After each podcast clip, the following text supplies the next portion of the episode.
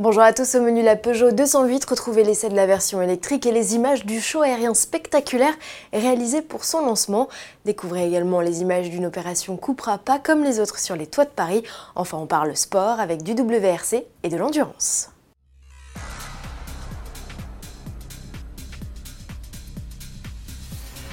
C'est parti pour la nouvelle 208. La deuxième génération de la citadine Peugeot est en vente depuis ce 6 octobre. Pour officialiser son arrivée en concession, le constructeur a organisé un événement d'envergure dans le parc du domaine de Saint-Cloud, aux portes de Paris. C'était la nuit 208.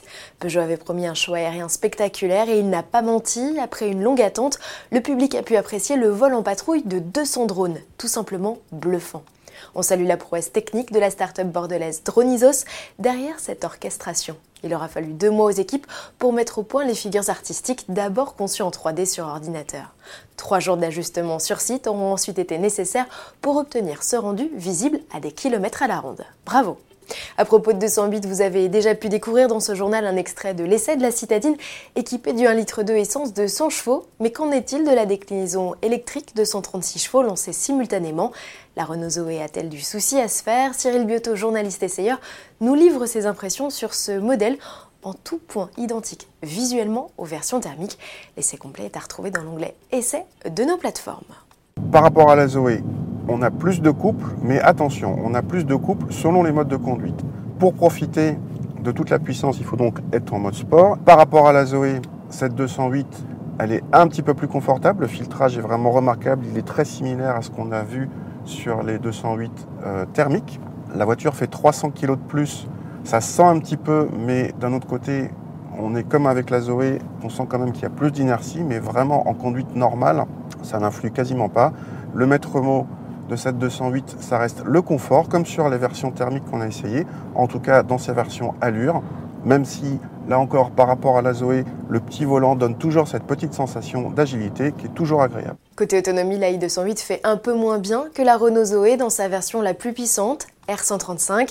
Et à la caisse, la citadine aux losanges est un poil plus cher que la Lyon dans son offre batterie incluse.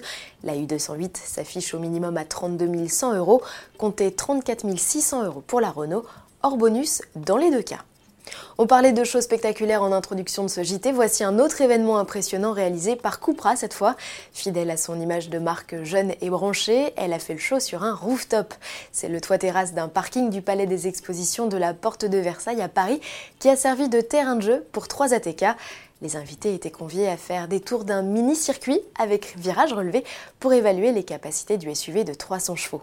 Au volant, des pilotes professionnels dont Mathias Ekstrom, Aurélien Panis ou Paul Louchatin. L'opération s'est poursuivie pour le grand public deux jours durant. Cupra, ex-division sportive de Seat, se félicite de son succès dans le monde où ses ventes augmentent au fil des mois. Le constructeur a déjà écoulé 17 000 véhicules en 2019 contre 14 400 sur l'ensemble de l'année 2018. On termine avec du sport et du WRC en Grande-Bretagne. Hot Tanak a pris une sérieuse option sur le titre en s'adjugeant la victoire au volant de sa Yaris. L'Estonien peut toujours mathématiquement être rattrapé par ses deux plus proches poursuivants, Sébastien Ogier et Thierry Neuville, qui l'ont accompagné sur le podium. Chez les constructeurs, rien n'est joué non plus entre Hyundai leader et Toyota deuxième. L'écart s'est réduit de 19 à 8 points. Prochaine étape en Espagne à la fin du mois d'octobre.